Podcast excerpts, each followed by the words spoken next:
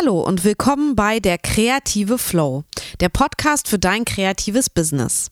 Mein Name ist Roberta und ich bin deine Gastgeberin. Heute gibt es mal wieder eine komplette Interviewfolge für dich. Ich habe mich mit der Chefredakteurin des Formmagazins Nina Sieverding getroffen und wir haben uns über ihre Arbeit für Deutschlands ältestes Designmagazin unterhalten. Dabei gehen wir gemeinsam der Frage nach, wie in einer Redaktion gearbeitet wird, inwiefern das ein kreativer Prozess ist und wie man gesellschaftsrelevante und designaffine Themen findet. Außerdem kannst du heute was gewinnen, wenn du bis zum Schluss dran bleibst. Jetzt geht's los findest du das?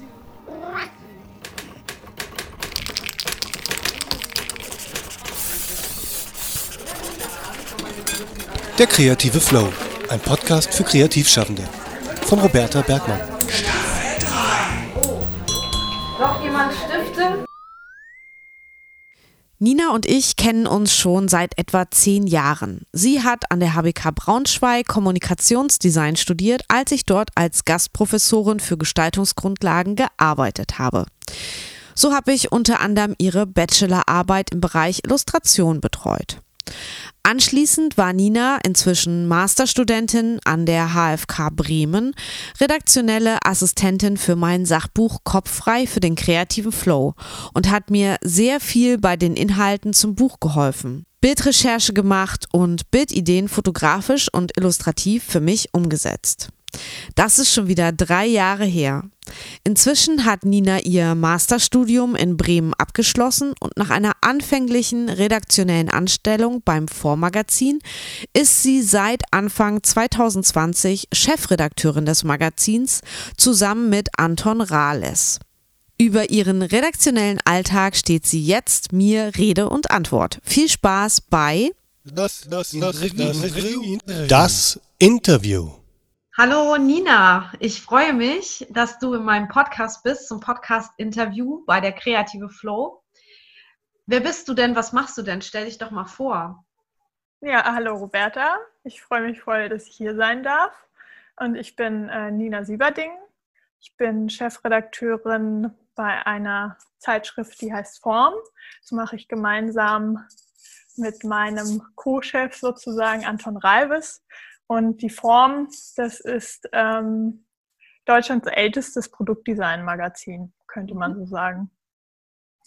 Und es gibt schon, oder die Form gibt es schon seit 57 und wurde unter anderem von ähm, Wilhelm Wagenfeld gegründet. Den kennen vielleicht einige, weil der so eine Leuchte gemacht hat. Mhm. Ähm, oder Jupp Ernst, der zum Beispiel für das äh, Logo von Melitta verantwortlich war. Also es war damals schon so ein sehr wichtiges Medium für die Produktdesign-Szene und ähm, seit ein paar Jahren ist es aber breit aufgestellt. Also wir berichten dann interdisziplinär über alle Entwicklungen aus allen Designbereichen. Digitales, Mode, Grafik, Produkt, Social Design und so weiter und so fort. Und seit wann bist du da Chefredakteurin? Das ist jetzt ganz neu, oder? Das ist ganz neu, das ist erst ab Anfang des Jahres. Und davor war ich ähm, in der Text- und Bildredaktion, habe ich verantwortet. Also wie lange bist du dann schon bei der Form? Seit jetzt. Ich bin ungefähr vor einem Jahr bin ich nach Frankfurt gezogen. Mhm. Bisschen, bisschen über einem Jahr, ja. Also der, die Redaktion sitzt in Frankfurt. Genau. Mhm. Und äh, ja, wie kommt es dazu, dass wir beide zusammen sprechen? So grundsätzlich kennen wir uns schon eine ganz lange Weile, ne? Also ich weiß gar nicht, wie lange. Wann hast du angefangen, in Braunschweig zu studieren? Uh, ich habe angefangen äh, 2009 zu studieren. Ich habe aber erst ähm, 2010 dann angefangen mit dem Kommunikationsdesign-Studium. Also ich habe vorher in Braunschweig Kunst- und Medienwissenschaften studiert und bin dann ins Design gewechselt. Ah, okay. Ja, dann kennen wir uns genau zehn Jahre jetzt. Wahnsinn. Ja, ist irre. Ja. Und du warst auch mal meine Praktikantin sogar und ich glaube bei dem Buch, was du hochgehalten hast. Da hast du mir ganz ja, und, kräftig mitgeholfen. Und witzigerweise ja auch in dem, was ich dann halt bei der Form auch gemacht habe. Ich habe ja so viel so Bildredaktion eigentlich mhm. gemacht. Mhm. Ne? Also gucken, was für Bilder könnten da passen, was für Fotos, Fotografenprojekte. Also das ist, ist mir nämlich auch kürzlich aufgefallen, weil ich so, ah ja, lustig eigentlich so rückblicken. Ja, stimmt. Wie bist du denn auf die Idee gekommen, jetzt nach dem Grafikdesign-Studium in diese redaktionelle Arbeit zu gehen? Also wie hat sich das entwickelt? Hast du schon immer auch gerne geschrieben oder Machst du jetzt noch viel Grafik bei der Form oder schreibst du nur oder wie sind da deine Aufgaben? Also was ist so dein Arbeitsfeld vielleicht, könnte die Frage sein. Also mein Arbeitsfeld ist eigentlich momentan und auch vorher schon war das relativ breit aufgefächert, weil ich war immer so das Bindeelement zwischen Artdirektion und Redaktion. Also ich habe als Bildredakteurin musst du ja die Texte gelesen haben um zu gucken, was für Bildmaterial könnte jetzt gut passen, um den und den Artikel äh, zu bebildern. Also du bist jetzt eher so, ja, so diese klassische redaktionelle Arbeit. Also ihr überlegt euch Themen und ihr koordiniert dann, wer könnte das schreiben und sucht wahrscheinlich auch Fotografen oder Bildgeber dazu. Aber ihr schreibt auch selber, richtig? Also ich habe auch in der neuen Ausgabe gesehen, du hast ja auch ähm, einige Artikel da geschrieben. Genau. Und auch gezeichnet. Ich habe Illustrationen wiedergefunden von dir und ich auch gleich erkannt. Ja, ja. Also, ich habe die Zeichnung gesehen und dachte, ach, das könnte von Nina sein, dann habe ich es auch gelesen.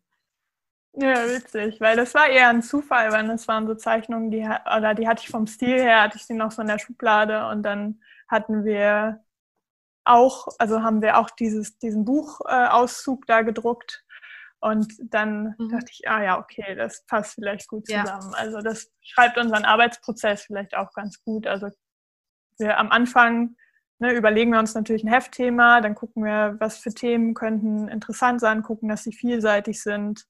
Und dann äh, ist der nächste Schritt zu überlegen, welche Autoren, Autorinnen ähm, könnten dafür interessant sein, wie danach, ne, wenn der Text da ist, gucken wir, wie wird es bebildert. Ja. Was für Fotos braucht der Artikel vielleicht auch. Ne? Oder wir haben, wir haben ja auch viele Interviews drin gehabt. Das ist natürlich einfach, weil man dann mit dem Interviewpartner schon irgendwo sitzt und dann natürlich auch noch ein Foto macht. Nach welchen Kriterien wählt ihr denn für das Vormagazin die Beiträge aus? Also was ist denn für euch relevant oder habt ihr, ich meine, es gibt ja auch Magazine, die haben immer so ein Oberthema pro Ausgabe. Macht ihr das auch so oder ähm, habt ihr eigentlich immer so dieselben Rubriken, die ihr pro Ausgabe bedient? Wie oft erscheint das Magazin eigentlich? Also wir erscheinen viermal im Jahr und äh, wir haben ein Heftthema. Und äh, wir gucken dann nach passenden Beiträgen zu dem Heftthema. Aber es gibt natürlich auch Teile des Heftes, die sind nicht auf das Heftthema ausgerichtet. Ne? Also es ist nicht komplett monothematisch. Und äh, da können wir eigentlich ne, über Sachen berichten, die jetzt vielleicht gerade aktuell sind, weil wir vielleicht auf der Möbelwäsche was gesehen haben, was uns aufgefallen ist oder so, ne? Oder weil uns, ähm, kürzlich hatten wir das so, dass Bekannter an uns rangetreten ist und der hat uns von einem Industriedesigner erzählt. Und äh, dann war das ein Thema. Ne? Also dann haben wir natürlich gesagt, klar, wir machen das super spannend. Also es äh, kann man immer gar nicht so genau sagen, aus der und der Richtung kommen die Ideen. Ne? Es ist auch im breit, äh, weitesten Sinne ist das ja auch ein kreativer Prozess. Ne? Man nimmt alles auf, oh, das passt vielleicht zum neuen Heftthema, ne? Oder ich habe den und den Artikel gelesen vor einem halben Jahr, das könnten wir doch jetzt wieder irgendwie aufgreifen, mal gucken, was daraus geworden ist. Es gibt natürlich auch Leute, die uns Textbeiträge schicken oder Themen schicken oder Projekte schicken. Dann gucken wir, passt es zu uns? Ist es gerade passend für diese Zeit? Ist es irgendwie gesellschaftlich relevant? Können wir darüber berichten? Ja. Und äh, wie, wie würdet ihr sagen, wer ist eure Zielgruppe für das Magazin? Alle, die sich für Design interessieren im breitesten Sinne. Also natürlich auch Designschaffende, aber gerade jetzt mit der letzten Ausgabe oder mit der aktuellen Ausgabe haben wir auch probiert, die Leute vom, von null abzuholen. Ne? Also, dass sich die Artikel auch so lesen lassen, dass man die auch in einem Gesellschaftsmagazin finden könnte und dass jemand, der sich noch nicht mit Design auseinandergesetzt hat, dass der auch gleich abgeholt wird und versteht, worum es geht. Ja. Also das ist uns auch ganz wichtig. Ja. Und früher hast du ja auch am Anfang erzählt, als es um die Geschichte vom Vormagazin ging, war das ja ein sehr Produktdesign lastiges oder reines Produktdesign-Magazin oder das Produktdesign-Magazin. Werdet ihr das so weiterführen? Also ist das weiterhin der Fokus? Weil ich habe auch gesehen, in der aktuellen Ausgabe ging es ja auch um die Möbelmesse in Mailand, ne? Ist die Mailand? Äh, Köln. Köln. Mailand ist jetzt ausgefallen. Ah ja, okay. Also Köln ist immer im Januar, mhm. Mailand wäre jetzt gerade gewesen. Ja. Und sie haben den kompletten Salone jetzt mhm. auf das nächste Jahr wieder dann verschoben. Ja. Aber so, was würdest du sagen? Also ist der Schwerpunkt noch, also inhaltlich auf Produktdesign oder? Nee, würde ich nicht sagen. Also wir haben ja, wir probieren ja auch immer eine gute Mischung zu machen. Es war ja auch schon in den Anfangszeiten der Form so. Also man ist immer überrascht, weil wir haben äh, ein ziemlich gutes Archiv, in das wir auch häufiger gucken. Und zum Beispiel als Peter Lindbergh gestorben ist, hat unsere ähm, Redaktion mal geguckt, hatten wir dazu schon mal was in der Form und wir hatten tatsächlich uralte Auftragsarbeiten von Peter Lindbergh schon mal abgedruckt. Also so Sachen, die er in Deutschland für eine Zigarettenmarke gemacht hat. Also es war schon damals ähm, ein Thema oder also ich meine, zwei der, der Gründerväter der Form kamen ja auch selber aus der Grafik. Ne? Also es war schon immer, also nicht, nicht rein. nur, nicht nur reine Grafik, aber das hat auch schon immer ein Thema gespielt und bei uns ist es ja genauso. Also wir gucken immer, dass es irgendwie eine ausgewogene Mischung ist. So, ne? Wir haben jetzt ein ziemlich großes Interview mit, ähm, mit einer Produktdesignerin, aber wir haben auch eins mit einer ähm, Kommunikationsdesignerin und aber auch eins mit einer Theoretikerin. Ne? Also, also immer von verschiedenen Ansätzen. Wie ist das für dich so, über Design zu schreiben, wenn du jetzt eigene Beiträge auch schreibst fürs Magazin? Also wie ist das jetzt anders, sage ich mal, als Grafikdesign zu machen oder zu illustrieren? Worin unterscheidet sich das? Oder warum machst du das überhaupt, zu schreiben? Hm, das ist eine gute Frage, weil ich habe eigentlich schon immer viel geschrieben. Ich habe das aber nie so wichtig genommen irgendwie. Also ich war nie so die, die gesagt hat, ja, ich will Journalistin werden und ich bin irgendwie die Beste bei der Schülerzeitung oder so, ne? Oder also ich bin da echt ziemlich spät erst auf den Trichter gekommen, dass das irgendwie ähm, für mich also beruflich interessant sein könnte. Also es hat mich dann teilweise mehr gefunden, ähm, als ich das Schreiben gesucht habe, mhm. sozusagen. Mhm. Weil ich hatte, also seit ich 12, 13 war, hatte ich immer eine Internetseite. Äh, und ich habe da immer geschrieben, aber es ging halt auch immer ums Design. Ne? Also wie baue ich die zusammen? Wie ist es mit dem Coding und so? Also es ging für mich immer so Hand in Hand und im Studium war es eigentlich genauso. Also ich habe das, ich habe angefangen zu schreiben für ein Hochschulmagazin in Braunschweig und das war eigentlich so ein Ausgleich zu meinem Studium, weil ich da gerade, also weil ich irgendwas gesucht habe, was ich in meinem Designstudium nicht gefunden habe. Und das war dann sofort die perfekte Ergänzung also dazu. Ne? Und dann war es immer so, wenn ich nicht designen konnte, dann habe ich geschrieben und andersrum. Also es hat sich so ergänzt und irgendwann konnte ich nicht mehr ohne beides. Das kommt mir tatsächlich auch bekannt vor. Also ich habe das auch so im kreativen Prozess, dass es so Tage gibt, da kann ich halt nicht zeichnen, obwohl ich vielleicht müsste.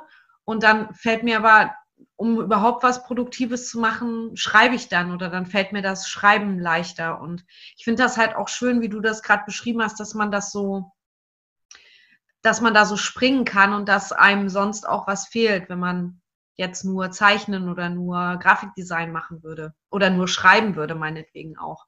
Also ich finde das auch schön, da immer so hin und her zu springen oder springen zu können und auch da ja wieder so eine andere Ausdrucksform zu haben, ne? Also man spielt da ja auch mit Elementen, wie man das auch macht, wenn man Grafikdesign äh, macht und layoutet oder wenn man illustriert, dann spielt man ja auch mit Elementen und beim Schreiben spielt man halt mit den, den Formulierungen, wenn man so will. Ja, und es ist ein Prozess, wo man viel redigieren muss, also bei beiden. Ne? Also überarbeiten, immer wieder gucken, wie sieht es jetzt aus? Ha, hier könnte ich noch was ändern. Oh, da nehme ich mal wieder was weg. So, ne? Wieder runterschneiden auf die Essenz und so. Nochmal alles wegschmeißen, wieder neu machen. Also deswegen war das für mich auch immer super schwer zu beantworten, weil es gab so ein paar Punkte in meinem Leben, wo mich die Leute immer so festnageln wollten. So, was machst du denn jetzt? Was willst du denn jetzt? Willst du jetzt schreiben oder willst du designen oder was? Und ich war mir so, ja, geht nicht irgendwie beides auch? Ja. warum, warum muss ich mich entscheiden? Vor allem bei so zwei Disziplinen, die jetzt nicht so wahnsinnig unterschiedlich sind, finde ich. Also es ist ja jetzt nicht so, als würde ich irgendwie Raumschiffe äh, konstruieren und gleichzeitig noch, keine Ahnung, irgendwie Blumen züchten, obwohl selbst das wahrscheinlich noch eine gute Mischung wäre. Hm, ich glaube, weil die Leute immer so eine Schublade brauchen, wo sie dich ablegen können. Und ja, dann wissen sie halt nicht, sollen sie sich jetzt in die Schublade Autorin oder Journalistin packen oder in die Schublade Designerin. Ich glaube, das ist einfach, die wollen das so schnell ablegen können. Und wenn man halt mehreres ist, dann ist das immer so vielleicht auch schwer vorstellbar für andere, dass man so viele Interessen hat, die man professionell verfolgt, dass man sich da nicht entscheidet, weil das vielleicht untypischer ist. Das könnte so eine Lösung sein. Äh, wie kommst du denn in den äh, Flow? Also was sind deine Grundvoraussetzungen, um kreativ werden zu können, um schreiben zu können, um Grafik machen zu können? Oder brauchst du, kannst du das immer? Mm, ich brauche Routine. Also ich bin so ein ganz krasses Gewohnheitstier. Ich brauche einen Arbeitsplatz. ich brauche feste Uhrzeiten. Ich brauche nicht ganz aufgeräumt, muss es auch nicht sein, aber es sollte schon ein bisschen aufgeräumt hier sein. Ähm, und jetzt vor allem in der Situation, in der wir jetzt sind, ist es natürlich noch viel wichtiger irgendwie, weil man zu Hause ja immer noch so ein bisschen abgelenkt wird von den ganzen Sachen, die so um einen herum äh, passieren. Ich bin auch äh, ein großer Freund davon, in Gruppen zu arbeiten, gerade wenn es um Schreiben geht oder konzentriertes Schreiben geht. Also ich habe viele meiner auch äh, Uni-Hausarbeiten in so Schreibgruppen nur lösen können eigentlich. Und äh, ich glaube, was ich dir damals mal raufgesprochen hatte, war so ein Schlüsselmoment, den ich bei Hannes Böhringer hatte, der mal an der HBK Braunschweig gelehrt hat. Der, bei dem habe ich so ein ganz tolles Schreibseminar belegt. Und der hat mit uns Winnie Pooh gelesen in der allerersten Sitzung. Und ich saß da und habe mich gefragt, was ist das? Warum lesen wir jetzt diesen Text? Und es ging, glaube ich, in diesem ersten Kapitel darum, dass Winnie Pooh unterm Baum sitzt und so das Summen der Bienen hört, die über ihm kreisen. Und dann haben wir das fertig gelesen und Hannes Böhringer meinte, naja, wissen Sie, mit dem Schreiben, das ist ganz genauso wie mit den Bienen. Sie müssen es erstmal summen lassen in Ihrem Kopf. Und zwar am besten drei Tage bis eine Woche lang. Und dann setzen sie sich hin und schreiben das alles runter.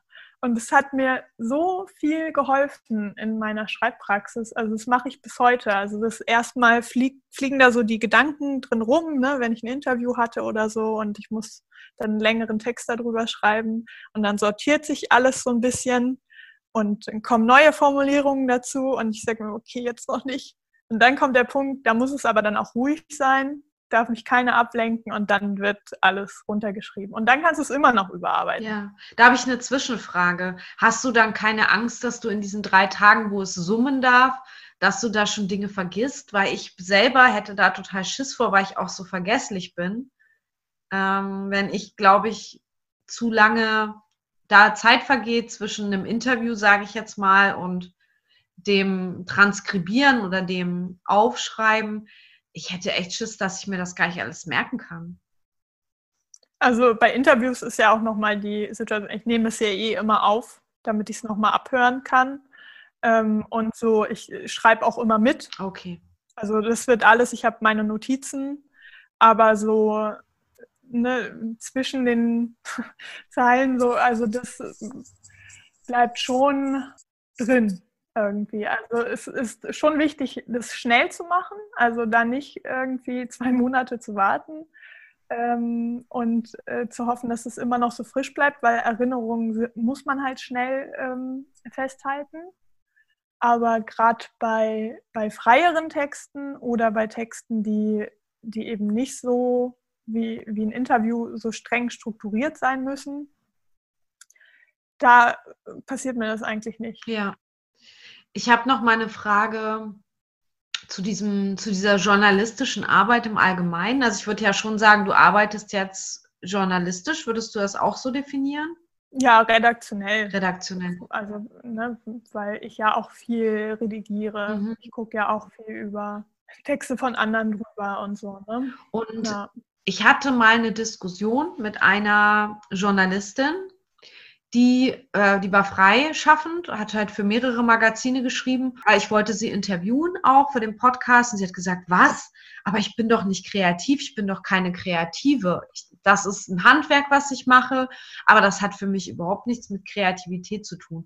Und das fand ich ganz komisch, weil ich das nicht gedacht hätte, dass jemand sich so als rein Handwerker versteht.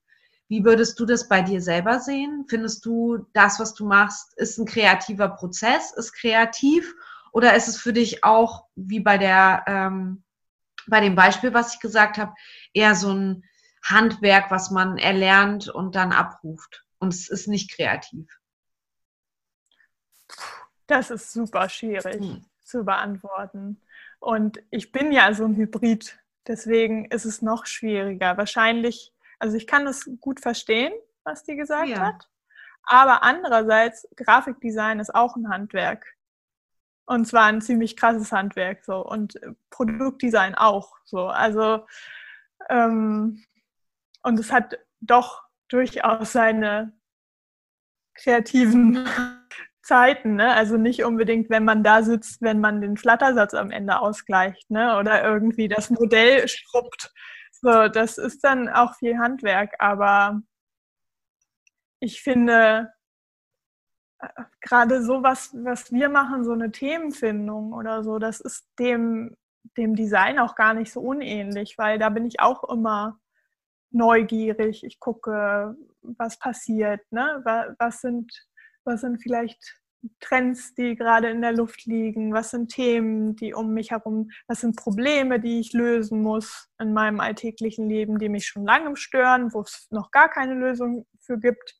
Und ähm, so ähnlich gehen wir auch durch die Gegend. Ne? Also wir gucken auch hier, ah, das ist interessant, das könnte man vielleicht, ne, könnte man die nicht kombinieren? Wie entsteht auch was Neues, wenn wir vielleicht den Text mit dem Bild kombinieren und so. Also klar, wenn, wenn ich jetzt so Vollblut-Journalistin wäre, würde ich das vielleicht auch so ablehnen. Aber dadurch, dass wir eben in diesem redaktionellen Kontext sind, finde ich, finde ich das schon, also mir hilft mein kreativer Background da ja auch sehr. Ja. Weil ich finde, es sind sehr ähnliche Herangehensweisen und Denkweisen. Und ähm, ich weiß nicht, ob man zum Beispiel einem, einem freien Autor sagen würde, naja, das ist keine kreative Arbeit, die du da machst. Ne? Also, und der schreibt auch und vielleicht untersch also unterscheidet sich die, die Arbeitsweise von einem freien Autor gar nicht so sehr mit dem von einem Journalisten, weil die auch dasselbe Handwerkszeug benutzen.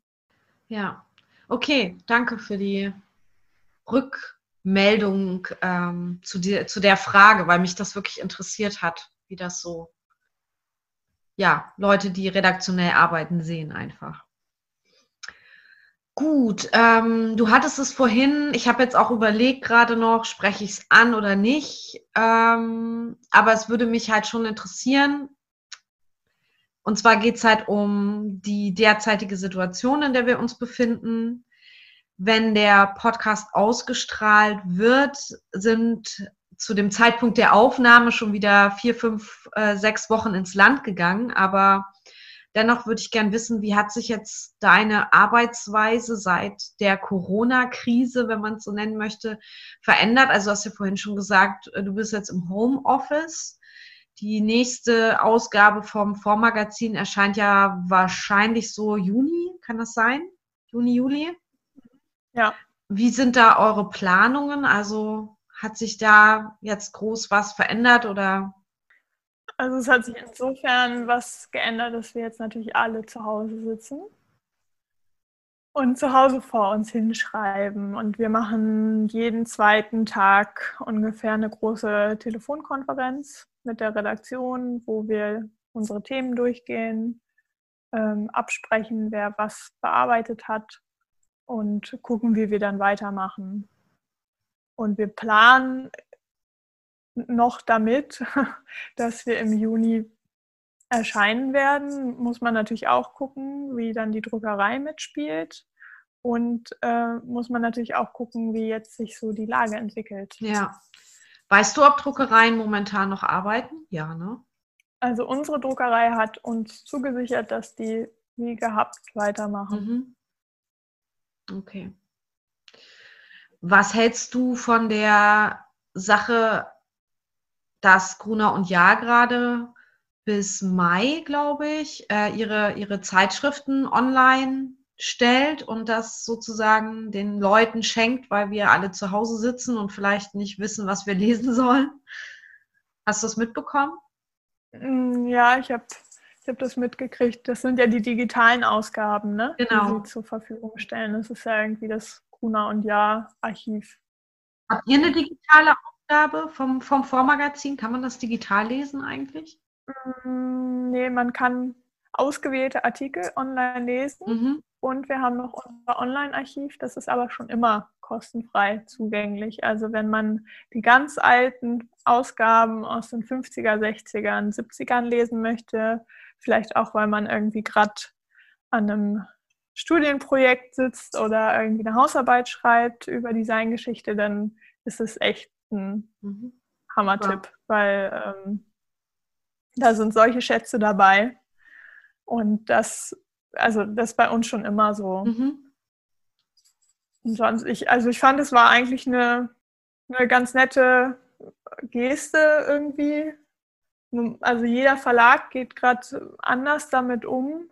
Es gibt ja jetzt, glaube ich, auch die erste Vogue. Ich glaube, das war die italienische, die hat einfach nur ein weißes Cover. Mhm weil man, also weil die komplette Modebranche ja auch stilllegt quasi, ne? Also kannst du halt auch keine Modeshootings mehr machen oder irgendwas. Mhm.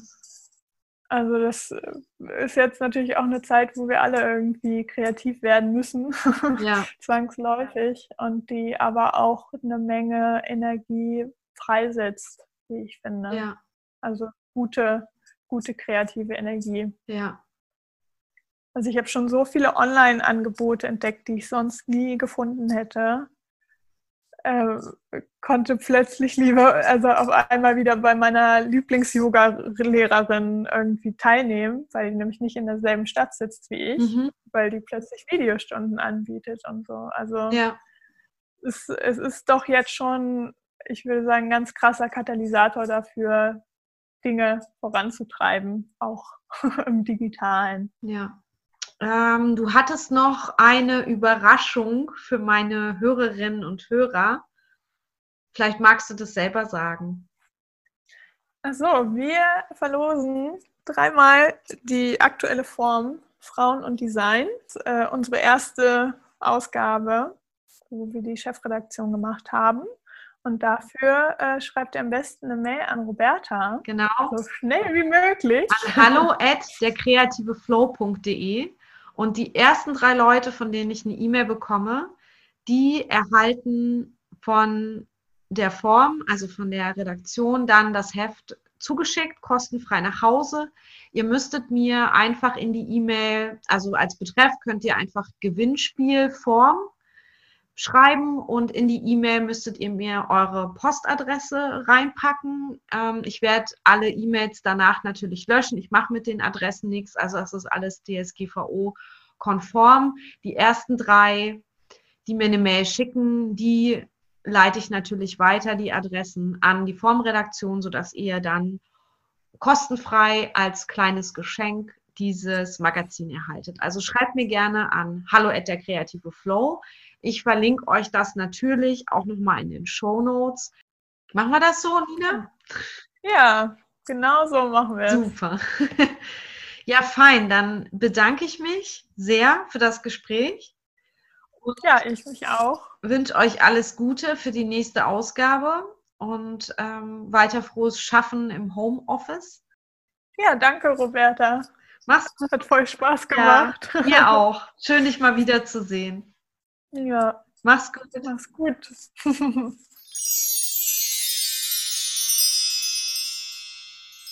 Danke nochmal, liebe Nina. Alle Infos und Links findest du in den Shownotes dieser Episode. Wenn du ein Exemplar der aktuellen Form kostenlos haben möchtest, dann schreib mir einfach eine E-Mail an hallo at derkreativeflow.de mit dem Betreff Gewinnspiel und deiner Postadresse. Die ersten drei Mails gewinnen. Alle Mails werden anschließend von mir gelöscht, sodass es DSGVO-konform ist. Wenn du mich in Zeiten von Klammerauftragslage und fehlenden Buchverträgen bei meinem Podcast unterstützen möchtest, dann spende mir gern einen Beitrag deiner Wahl unter dem PayPal-Link, den du in den Shownotes findest. Jede kleine Summe motiviert mich, mit dem Podcast und trotz aller finanziellen Widrigkeiten weiterzumachen. Tausend Dank für deine Wertschätzung. Ich wünsche dir eine kreative Woche und sage Tschüss bis in zwei Wochen, deine Roberta. Und eine kreative Idee ist nur eine Idee, solange daraus keine Taten folgen. Du musst handeln, sonst bist du nicht kreativ. Glenn Hofherr